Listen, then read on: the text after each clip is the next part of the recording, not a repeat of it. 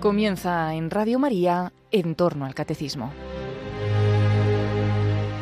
Como complemento al tema de la Eucaristía que el padre Luis Fernando de Prada está explicando en su programa sobre el catecismo de la Iglesia Católica, les ofrecemos en varios sábados la reposición de algunos programas de vida en Cristo que el propio padre Luis Fernando dirigió hace unos años sobre el Santo Sacramento Eucarístico.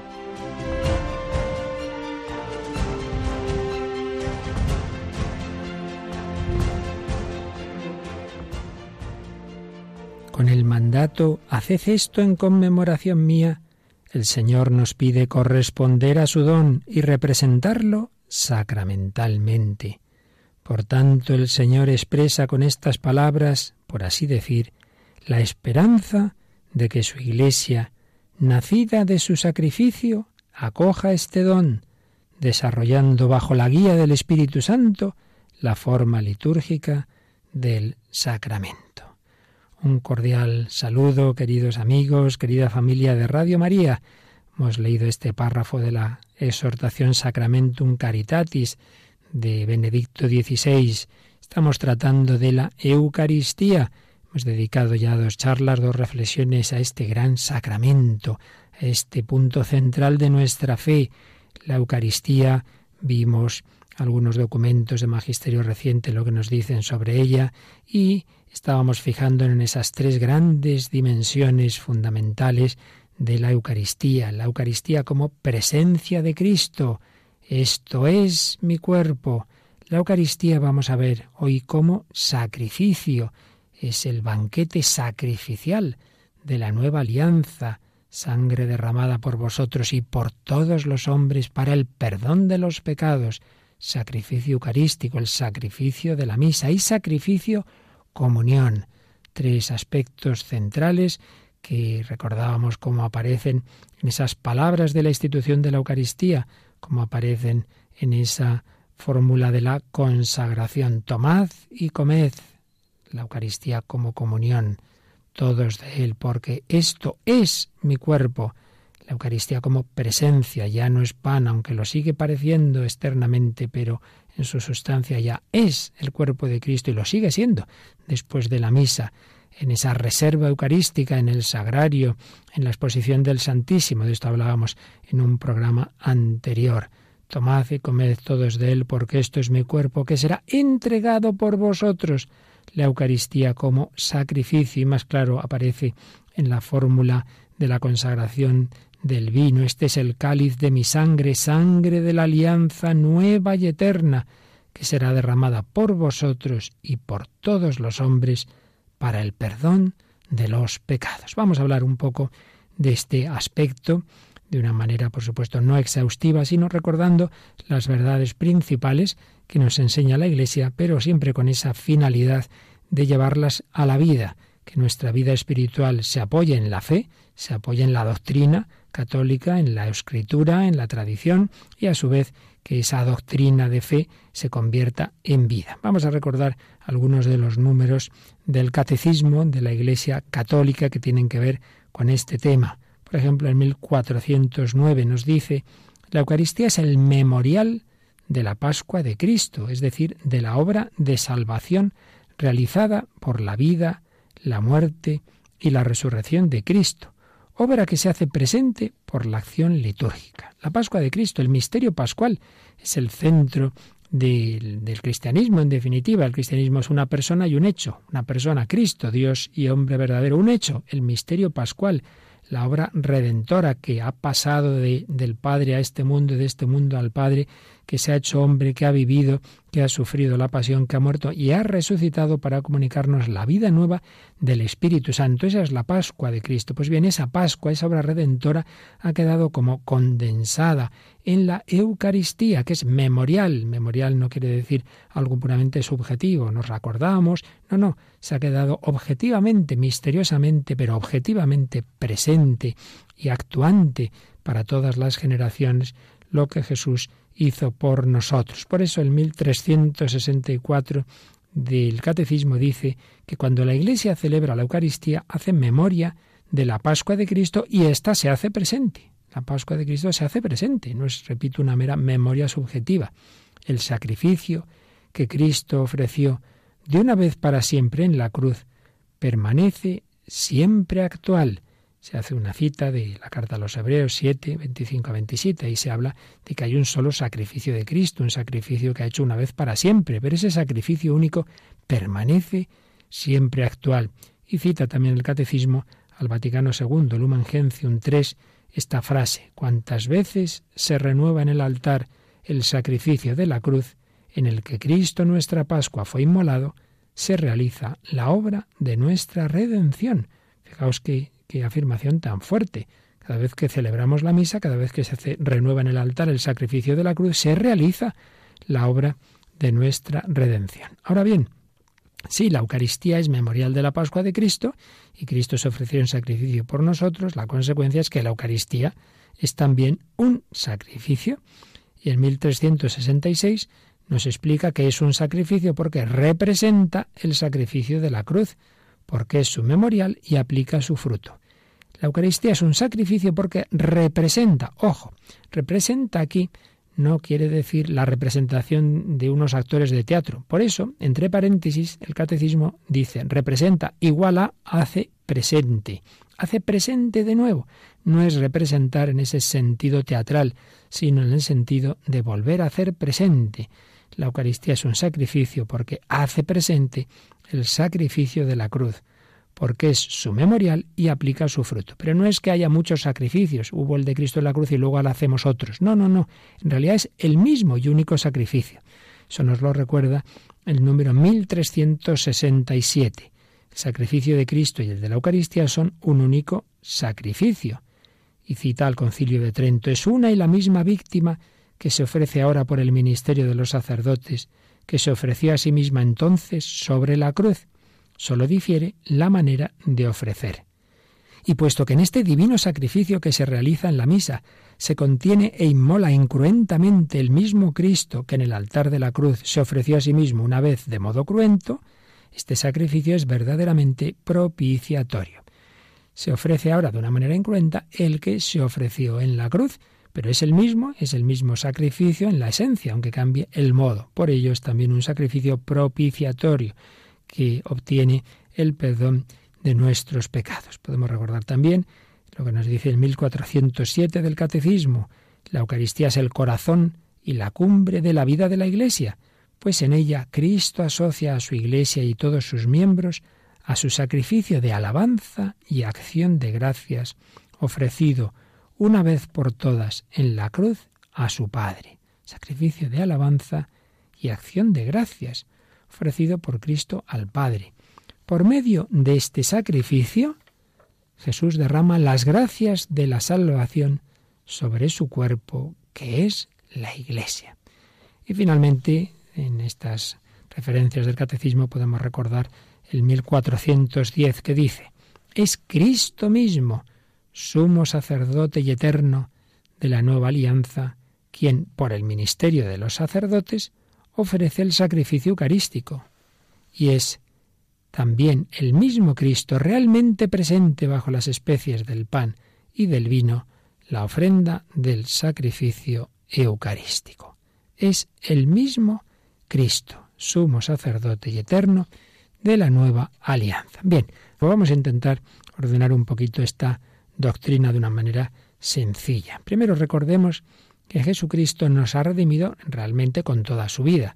Toda su obra, toda su vida es redentora. Jesucristo nos redimió con toda su vida. Pero es verdad que llega al culmen ese amor que nos ha tenido en toda su vida en su muerte y resurrección. El inicio de la segunda parte del Evangelio de San Juan. Suelen distinguir los especialistas los doce primeros capítulos, una primera parte y a partir del trece, que ya sabéis que comienza, habiendo amado Jesús a los suyos que estaban en el mundo, habiéndolos amado hasta habiéndolo, habiendo amado Jesús a los suyos que estaban en el mundo, los amó hasta el extremo.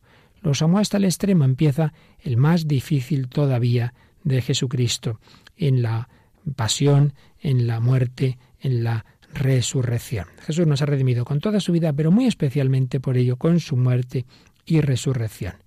Recordamos que ese eh, sacrificio de Cristo en la cruz es el único sacrificio realmente válido ante Dios. Todos los anteriores eran preparación, eran anticipo, eran signo, llamémoslo como queramos, pero lo que importa es que el Hijo eterno de Dios se ha ofrecido al Padre por nosotros. Porque es hombre, porque es de nuestra raza, repara nuestros pecados, es uno de nosotros que compensa todos nuestros pecados. Pero por otro lado, al ser persona divina, ese sacrificio suyo tiene un valor infinito. Si no fuera persona divina, pues bien, sería un hombre que ha hecho una obra buena, pero esa obra buena de ese hombre, ¿por qué iba a compensar tantos millones de pecados de tantos miles de millones de hombres?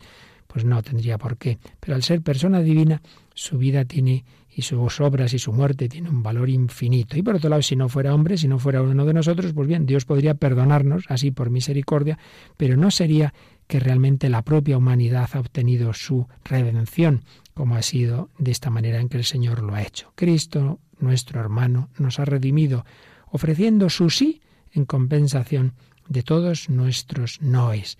Esa obra redentora de Cristo, esa vida de Cristo, esa muerte en la cruz, compensa todos nuestros pecados. Un sacrificio único y para siempre, como insiste la carta a los hebreos. Pero ese mismo sacrificio que fue cruento se hace presente de manera incruenta en cada celebración de la misa.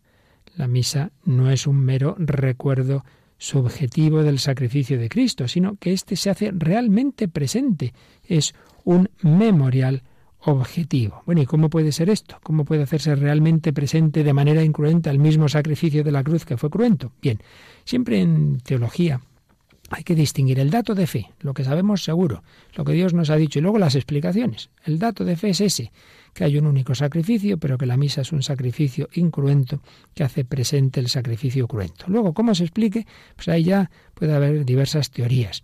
Voy a intentar resumir una pues bastante aceptada hoy día, pero distingamos siempre el dato de fe, que es lo que importa, de la explicación. La explicación puede ser esta. En el sacrificio de Cristo en la cruz, pues obviamente tenemos que distinguir dos aspectos. Uno, el sufrimiento en sí mismo, el aspecto externo, ese hombre que está ahí crucificado, ese Jesús que está muriendo, y la actitud interna con que Cristo ofrece al Padre ese sacrificio en la misma habitación de un hospital podemos encontrarnos dos enfermos con la misma enfermedad, los dos más o menos con los mismos sufrimientos, pero uno puede estar ahí renegando y diciendo barbaridades y, muy desesperado y el otro puede estar ofreciendo y amando y, y rezando. Qué distinto, ¿verdad?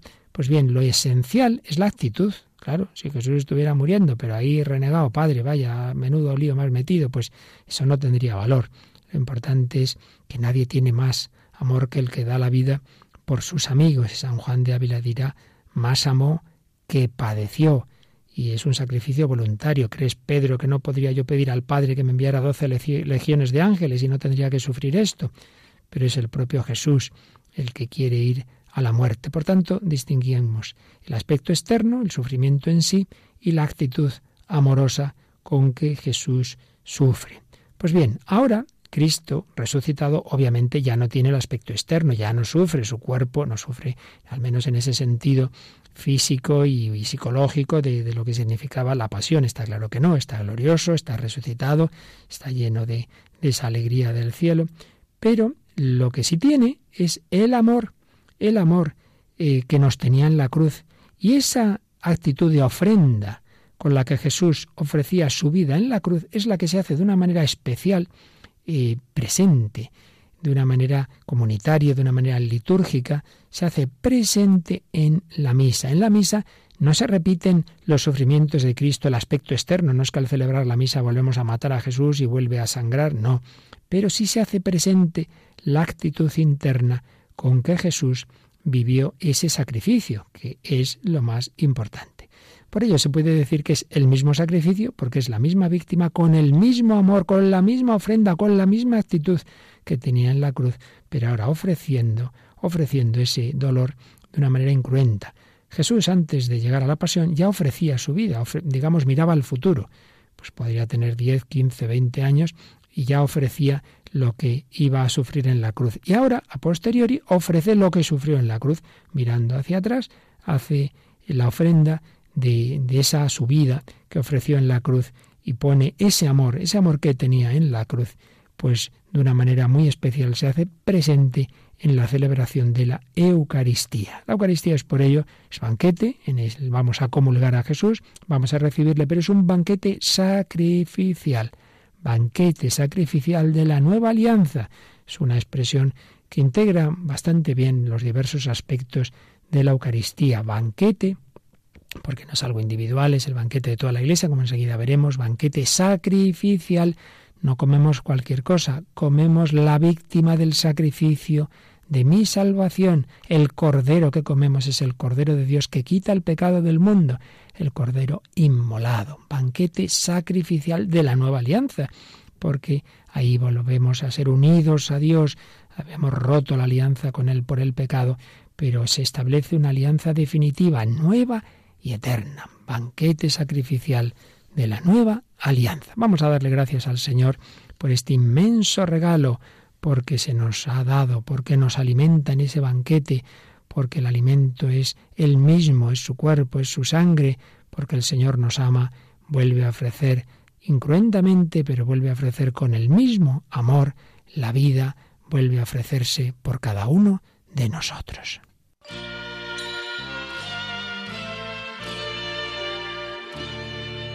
Te damos gracias por el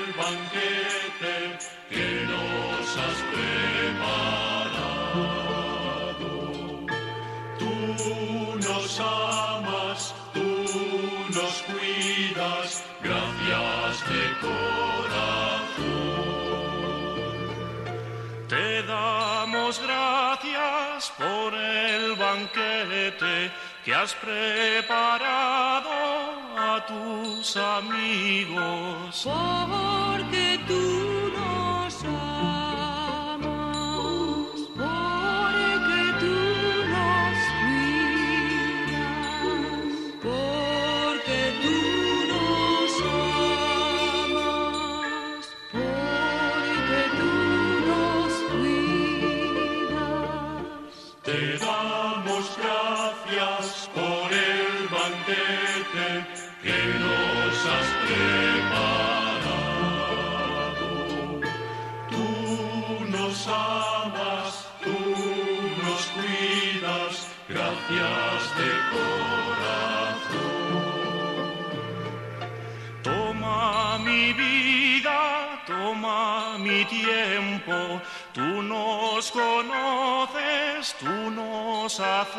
portas.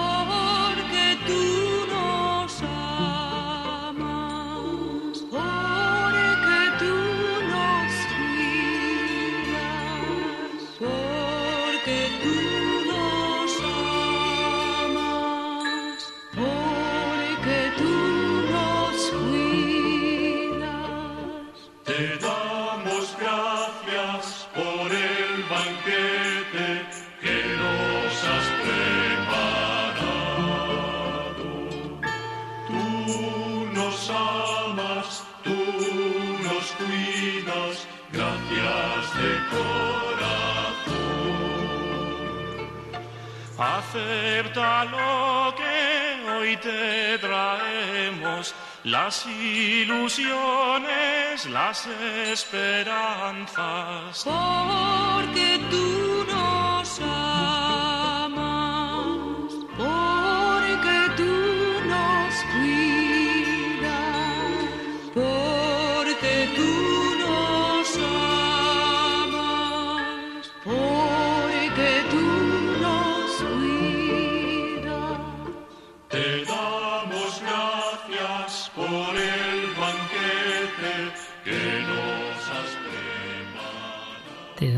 gracias, Señor, por el banquete que nos has preparado, porque tú nos amas, porque tú nos cuidas. Gracias de corazón por este inmenso regalo, por esta maravilla. La Eucaristía, el Hijo de Dios hecho hombre, se me da, pero no solo se me da personalmente, me da su obra, me da su sacrificio, y me da su pasión, muerte y resurrección. Gracias Jesús, has muerto por mí y vuelves a ofrecer ese tu sacrificio por cada uno de nosotros. Pero nos dice el catecismo que la Eucaristía no solo es el sacrificio de Cristo, es también, lógicamente, el sacrificio de la Iglesia, dado que la Iglesia es el cuerpo de Cristo, así lo explica el 1368 del Catecismo de la Iglesia Católica. La Iglesia, que es el cuerpo de Cristo, participa en la ofrenda de su cabeza. Con él ella se ofrece totalmente. Se une a su intercesión ante el Padre por todos los hombres. Ese momento que hay en la misa en que te pedimos por el Papa, por los obispos, por todo el pueblo de Dios, por los que te buscan con sincero corazón. El sacerdote está con los brazos extendidos como estaba Cristo en la cruz. Estamos ahí intercediendo ante el Padre por todos los hombres, como Jesús en la cruz decía, Padre, perdónalos porque no saben lo que hacen. Y sigue diciendo el catecismo en la Eucaristía, el sacrificio de Cristo es también el sacrificio de los miembros de su cuerpo. La vida de los fieles, su alabanza, su sufrimiento, su oración y su trabajo se unen a los de Cristo y a su total ofrenda y adquieren así un valor nuevo. El sacrificio de Cristo presente sobre el altar da a todas las generaciones de cristianos la posibilidad de unirse a su ofrenda. Esto es muy importante, muy importante. Fijaos que ha dicho la vida de los fieles, su alabanza, su sufrimiento, su oración, su trabajo, se unen a los de Cristo. No debemos asistir a la misa como quien asiste a un espectáculo, bueno, ahí arriba están los actores y yo aquí estoy abajo mirando. No, no, no, no, no. Tú debes participar activamente y una de las dimensiones de esa participación activa es tú que llevas a esta misa. Traes tu trabajo, traes tu oración, traes tu alegría, traes tus sufrimientos Venga, ofrécelos ahí, ofertorio, ofrecerte. ¿Qué traes esta semana? ¿Qué traes en este día? A poner ahí sobre el altar esa gotita de agua que el sacerdote mezcla con el vino debe ser signo de ti mismo que te quieres unir a Jesús. Y yo ofrezco lo mío, muy pequeñito, muy pobre, pero unido a la sangre de Cristo adquiere un valor infinito. Cada día pensemos qué traigo yo hoy aquí al Señor aunque sea mi pobreza, aunque sean mis propios pecados, pero al menos ese deseo de mejorar, ofrecer al Señor las alegrías, los sufrimientos, lo debemos hacer durante el día. Empezamos el día ofrecimiento de obras, la apostolada la oración nos enseña a ofrecer nuestra vida, pero el momento central de esa ofrenda debe ser precisamente el ofertorio de la misa. Unirnos al sacrificio de Cristo es también, mi sacrificio es también sacrificio de la Iglesia. Y nos recuerda el catecismo que en las catacumbas la iglesia es frecuentemente representada como una mujer en oración, con los brazos extendidos, en actitud de orante, como Cristo que extendió los brazos sobre la cruz. Por Él, con Él y en Él, la iglesia se ofrece e intercede por todos los hombres. Unirnos a la oración de Cristo, por eso debemos rezar ahí, pues bien, de corazón, por un lado con los labios, porque es una oración comunitaria, pero sobre todo que salga de nuestro corazón. La Eucaristía, sacrificio de la Iglesia. Sigue diciendo el catecismo que toda la Iglesia se une a la ofrenda y a la intercesión de Cristo, toda la Iglesia. Aunque la celebremos aquí en este pequeño pueblo, a lo mejor estamos dos, tres personas, ahí el cura con, con cuatro o cinco, pero en realidad está la Iglesia universal. Por eso en toda Eucaristía se menciona al Papa dice el 1369, encargado del ministerio de Pedro en la Iglesia, el Papa es asociado a toda celebración de la Eucaristía en la que es nombrado como signo y servidor de la unidad de la Iglesia Universal. Y también se menciona al obispo de la diócesis, porque es el responsable de la Eucaristía, de toda la vida litúrgica.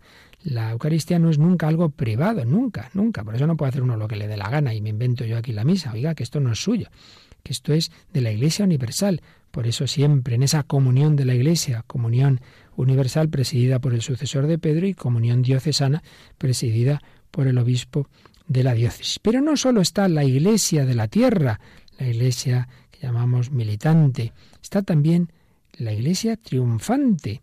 A la ofrenda de Cristo se unen, dice el Catecismo en el 1370, se unen no solo los miembros que están todavía aquí abajo, sino también los que están ya en la gloria del cielo. La Iglesia ofrece el sacrificio eucarístico en comunión con la Santísima Virgen María, fijaos que siempre se la menciona, y haciendo memoria de ella, así como de todos los santos y santas. Desde no hace mucho, pues uno que ya siempre se menciona, gracias a Dios, San José, que lo teníamos siempre un poquito olvidado, y ahora decimos siempre con la Virgen María, su esposo San José, y luego, pues el santo del día, el patrono, no siempre es necesario mencionar a uno, pero al menos la Virgen y San José. Y, con ellos naturalmente están todos los santos y los ángeles. Fijaos que en el santo decimos con todos los ángeles y santos. La, la, Eucaristía es una liturgia celestial, que no solo estamos aquí nosotros, sino está la Iglesia del cielo. Dice el Catecismo en la Eucaristía, la Iglesia con María está como al pie de la cruz, unida a la ofrenda y a la intercesión de Cristo. Pero nos queda una parte de la Iglesia, los de aquí de la tierra, los del cielo. ¿Y qué pasa con los difuntos? Pues nos dice el 1371. El sacrificio eucarístico es también ofrecido por los fieles difuntos que han muerto en Cristo y todavía no están plenamente purificados, para que puedan entrar en la luz y la paz de Cristo. Pues ya lo sabemos, que la mejor oración por nuestros difuntos es ofrecer la misa por ellos, es encomendarlos al Señor. Jesús ha muerto por todos los hombres, también por esos que ya murieron y que todavía no pueden ver a Dios porque las consecuencias, los restos de sus pecados, perdonados en la culpa, pero cuyas consecuencias todavía eh, hacen que su alma no esté plenamente purificada y por ello están en esa situación de, de, purgación, de purificación, de purgatorio, pero igual que aquí podemos ayudarnos unos a otros, en la vida cristiana también podemos ayudar a nuestros hermanos difuntos con nuestra oración y que esa oración aumente ese fervor que tienen allí, que pueda purificar cuanto antes lo que les queda y pasen a ver a Dios. Iglesia del cielo, iglesia purgante. Como veis, tenemos en la Eucaristía pues realmente toda una síntesis de muchas verdades de nuestra fe. Eh, Benedicto XVI en Sacramentum Caritatis 9, de la que leíamos al principio del programa, una frase, vamos ahora a leer un poco más todo este número muy profundo y muy bello. La misión para la que Jesús ha venido entre nosotros llega a su cumplimiento en el misterio pascual, desde lo alto de la cruz, donde atrae todo hacia sí. Antes de entregar el Espíritu dice, está cumplido. En el misterio de su obediencia hasta la muerte y una muerte de cruz, se ha cumplido la nueva y eterna alianza. La libertad de Dios y la libertad del hombre se han encontrado definitivamente en su carne crucificada, en un pacto indisoluble y válido para siempre. También el pecado del hombre ha sido espiado una vez por todas por el Hijo de Dios. Y en este documento citaba el Papa una frase de su primera encíclica de Euscaritas es una frase muy muy fuerte que dice así: en su muerte en la cruz se realiza ese ponerse Dios contra sí mismo al entregarse para dar nueva vida al hombre y salvarlo. Esto es el amor en su forma más radical. El amor en su forma más radical, para por un lado satisfacer la justicia y por otro lado perdonarnos, Dios se ofrece, Dios se pone contra sí mismo. Y así se establece la nueva y eterna alianza en la sangre de Cristo. Esta meta última de su misión era ya evidente al comienzo de la vida pública, y aquí nos recuerda, nos recuerda Benedicto XVI y como Juan Bautista decía, ese es el Cordero de Dios que quita el pecado del mundo. El Cordero de Dios, claro, el Cordero, el Cordero que inmolaban los judíos en la Pascua, es Jesús, pues ya se estaba preanunciando el sacrificio de Cristo. Pues esa, esa expresión, el Cordero de Dios, fijaos que la decimos en la misa, justo antes de comulgar. Este es el Cordero de Dios que quita el pecado del mundo. Por eso señala la Sacramentum Caritatis, que es significativo que esa misma expresión se repita cada vez que celebramos la Santa Misa. Jesús es el verdadero Cordero Pascual que se ha ofrecido espontáneamente a sí mismo en sacrificio por nosotros, realizando así la nueva y eterna alianza. La Eucaristía contiene en sí esta novedad radical que se nos propone de nuevo en cada celebración. La Eucaristía además nos adentra en el acto oblativo de Jesús. No recibimos solamente de modo pasivo al logos, al verbo, a la palabra de Dios, sino que nos implicamos en la dinámica de su entrega. Jesús quiere implicarnos en esa actitud suya. La conversión sustancial del pan y del vino en su cuerpo y sangre introducen en la creación el principio de un cambio radical, como una forma de fisión nuclear, por usar una imagen bien conocida por nosotros, que se produce en lo más íntimo del ser, un cambio destinado a suscitar un proceso de transformación de la realidad. Igual que esa fisión nuclear cambia la, materia, pues el Hijo de Dios con el cambio de la Eucaristía inicia una transformación cuyo término último será la transfiguración del mundo entero, el momento en el que Dios lo será todo para todos. Qué barbaridad, qué de, qué de aspectos tan profundos hay en la Eucaristía que no llegamos ni a pensar y mucho menos a, a comprender de una manera plena. Pero si al menos los agradecemos, los adoramos y pedimos al Señor sacar todo el provecho de ellos, pues no importa no entender todo. Nunca lo entenderemos todo porque es imposible, porque a fin de cuentas es el propio Dios el que está aquí, pero lo importante es que le adoremos, que adoremos a nuestro Señor, que realmente tengamos esa actitud de postrarnos ante Él en acción de gracias, en alabanza, en ese, en ese modo de oración íntima que es la, el reconocimiento de que solo Dios es Dios. No adoréis a nadie más que a Él.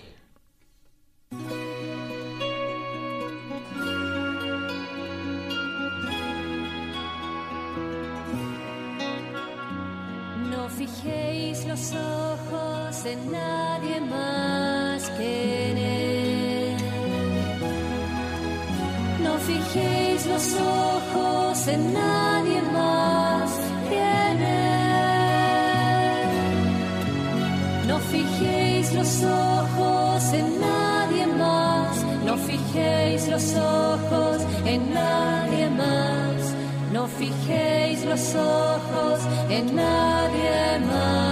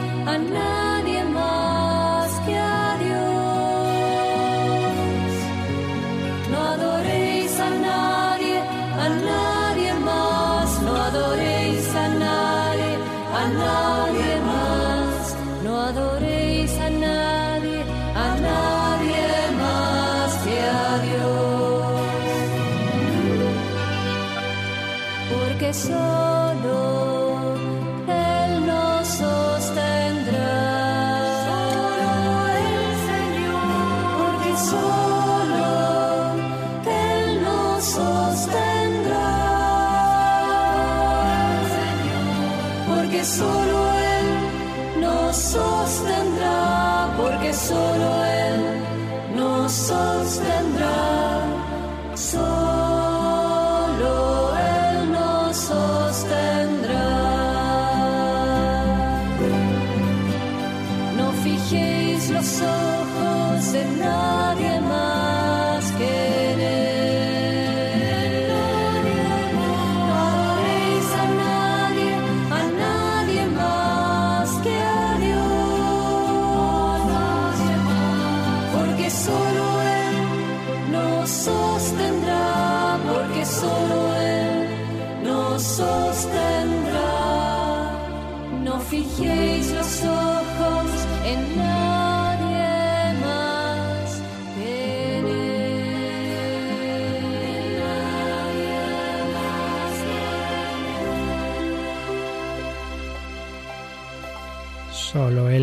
sostendrá y nos quiere sostener de una manera muy particular con este alimento que es la Eucaristía.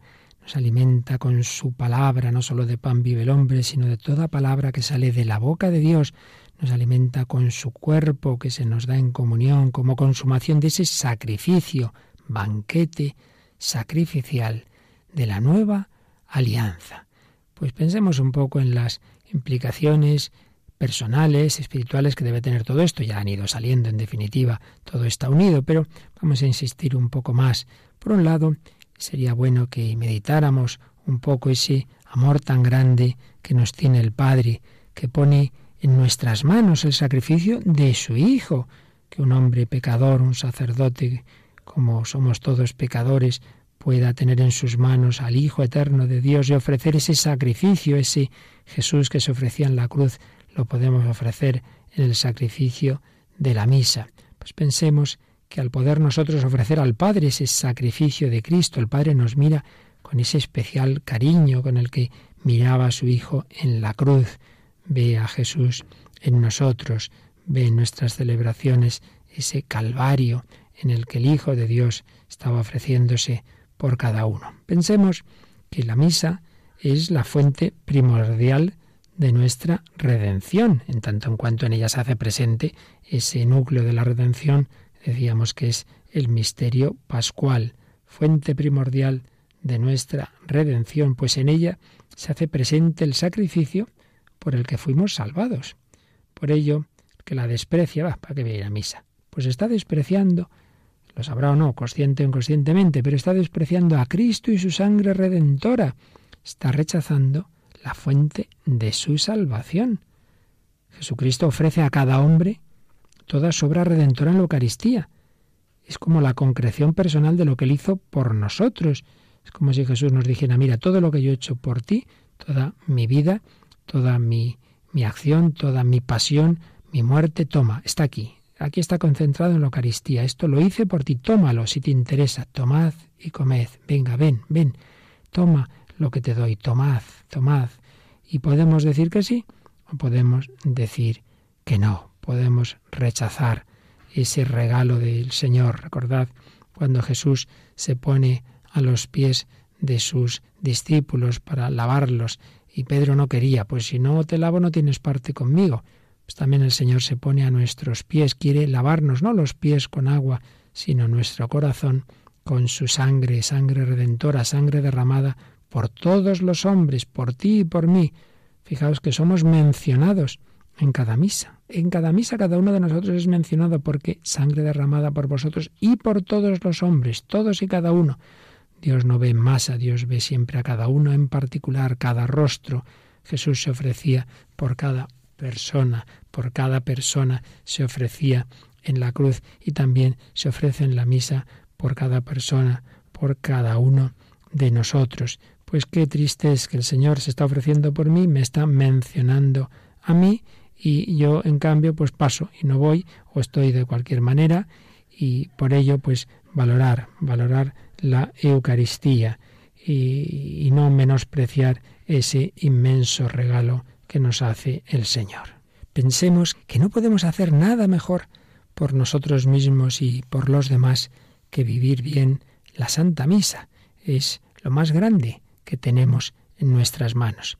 Decía Sacramentum Caritatis 10, decía Benito XVI en esta exhortación apostólica, la institución de la Eucaristía muestra cómo aquella muerte, de por sí violenta y absurda, se ha transformado en Jesús en un supremo acto de amor y de liberación definitiva del mal para la humanidad. Es un supremo acto de amor y de liberación definitiva del mal para la humanidad. Pero podemos pensar algo más.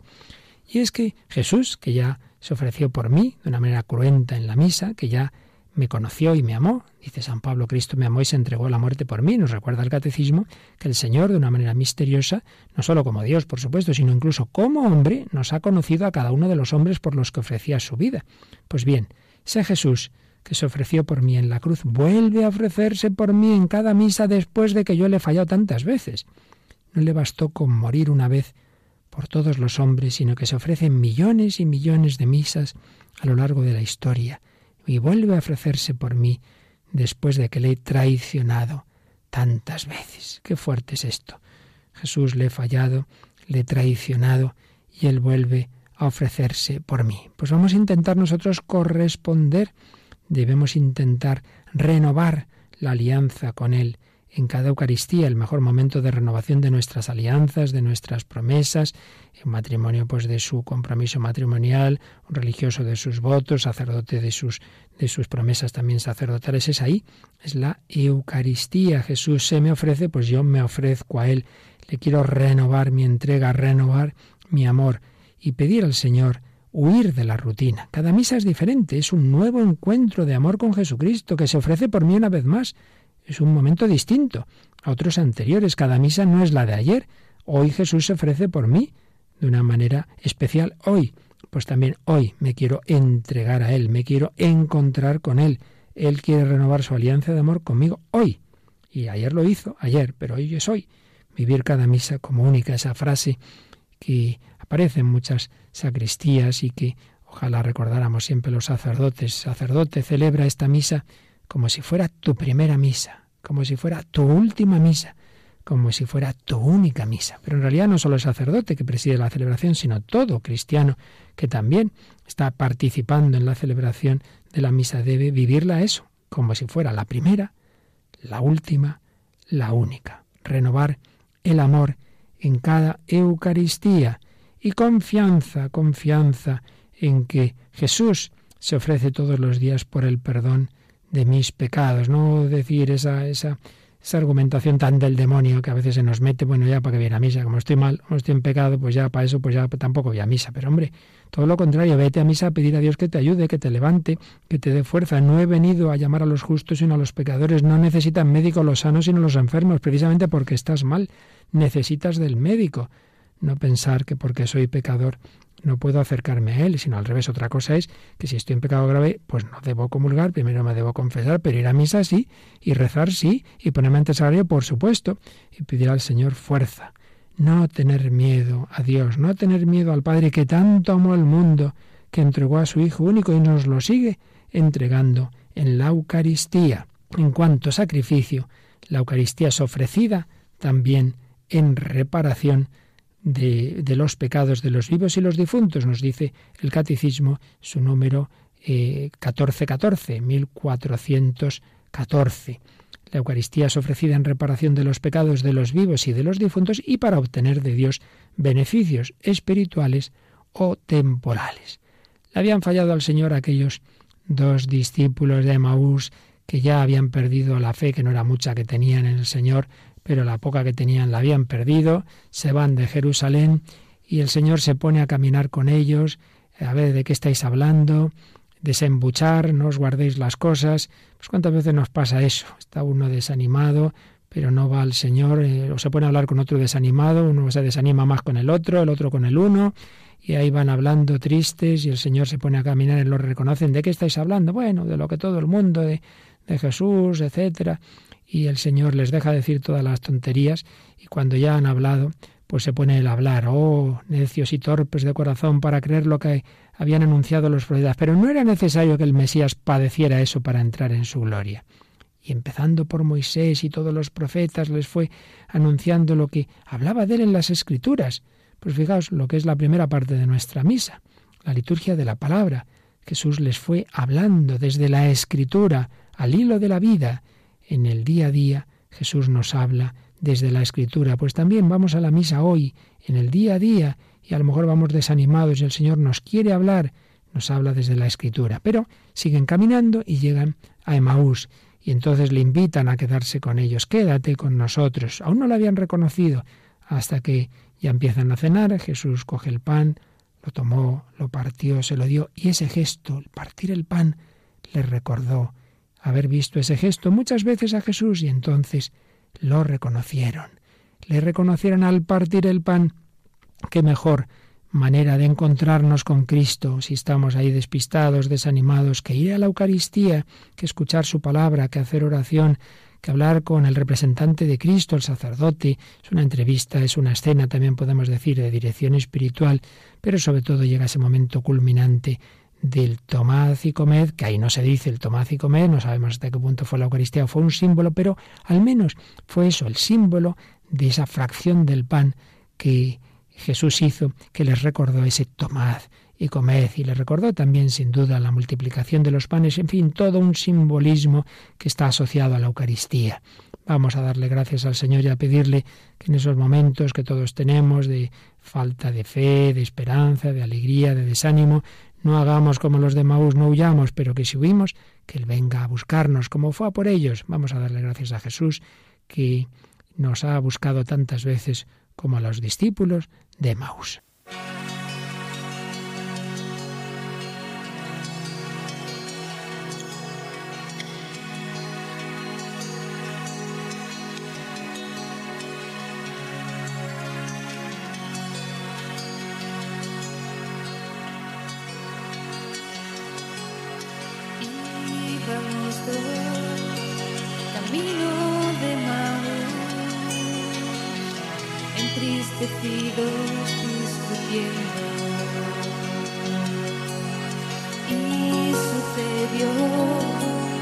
vimos a Jesús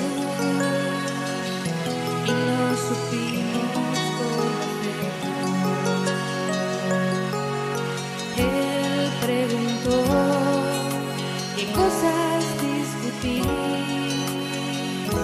Dijimos lo del mataré. Muerto en la cruz.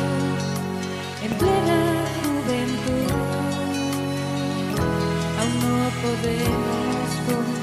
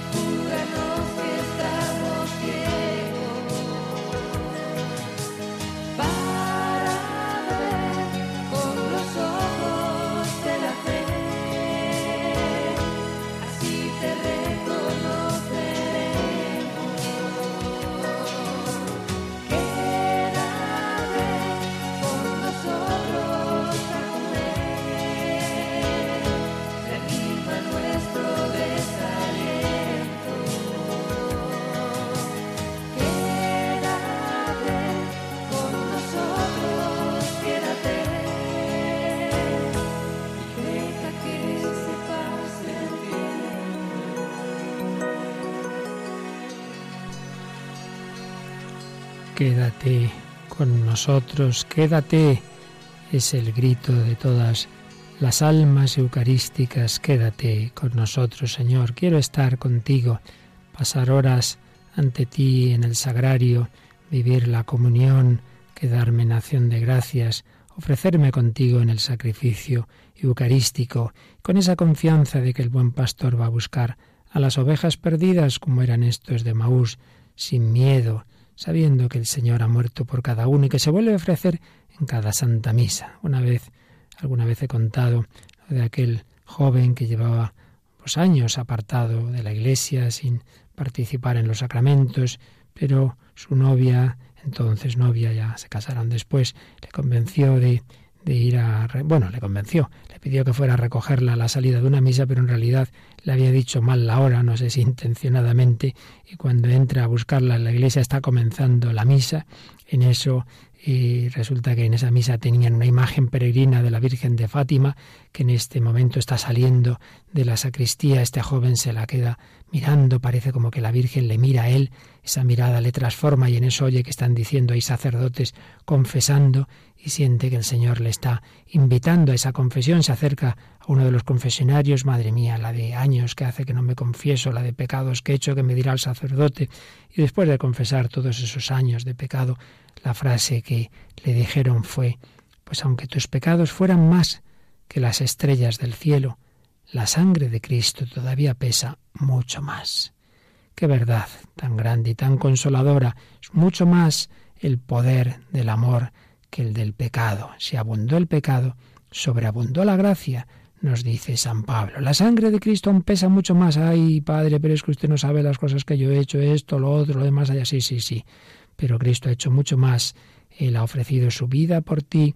Su obra tiene un valor infinito y esa obra redentora se nos da en los sacramentos, en la confesión se te perdonan los pecados, pero la fuente de ese perdón de los pecados está en el sacrificio eucarístico, porque ahí se ofrece el que moría en la cruz por ti y por mí, el que decía, Padre, perdónalos, porque no saben lo que hacen. Así pues, acudamos a la celebración de la Eucaristía con confianza, con renovado fervor, y pensemos que si Jesús se ofrece como cabeza del cuerpo místico, yo también soy ofrecido al Padre y por los hombres. No solo pienso que la misa me viene bien a mí, sino que debo pensar que de ahí recibo la fuerza para ser también yo pan partido y comido por los demás. Jesús se ofreció, Jesús se sacrificó, Jesús se deja comer. ¿Estoy yo dispuesto a ser sacrificado y comido? Ay, es que me comen aquí, es que no me dejan vivir. Claro, esa madre que no le dejan vivir los hijos, ese sacerdote que no le dejan vivir los feligreses, esa religiosa no le dejan vivir los pobres, muy bien, pues a ser comido, como Jesús se deja comer en la Eucaristía. Si la Eucaristía no nos lleva a sacrificarnos por los demás, señal de que no la vivimos mucho. Pues se lo pedimos hoy al Señor, nos hemos quedado en este segundo gran aspecto de la Eucaristía, es sacrificio, banquete sacrificial de nueva alianza. Bueno, hemos dicho algo, podríamos estar horas y horas, pero bueno, lo esencial para que nos sirva para renovar nuestra fe, para pedir llevarla a la vida espiritual y en una próxima reflexión abordaremos el tercer aspecto, la Eucaristía como comunión. Pero vamos a terminar con una cita de San Juan Pablo II. ¿Cuántas misas le vimos celebrar en, en San Pedro, pero luego en tantos viajes? En España la última, recordáis, en la Plaza de Colón, canonizando a aquellos cinco santos españoles sentado en su silla de ruedas, pero con qué devoción celebraba la misa, qué mirada de fe tan profunda desde joven este santo sacerdote, santo obispo, santo papa ya canonizado. Pues en, su encíclica Eclesia de Eucaristía, pues hacía también un testimonio personal de sus celebraciones, de sus viajes en los que celebraba la misa en tantos lugares. Decía así, los escenarios tan variados de mis celebraciones eucarísticas me hacen experimentar intensamente su carácter universal y, por así decir, cósmico.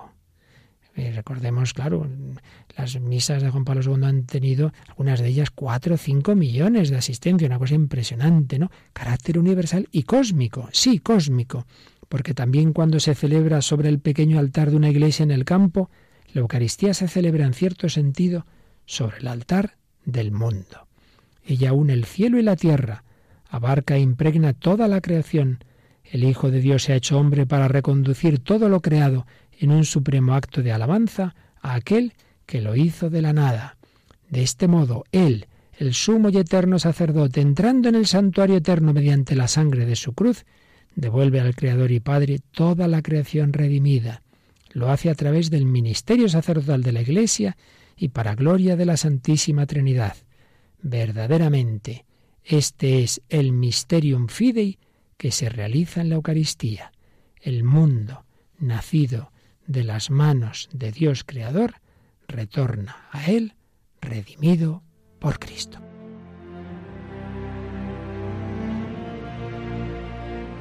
Así finaliza en Radio María en torno al catecismo.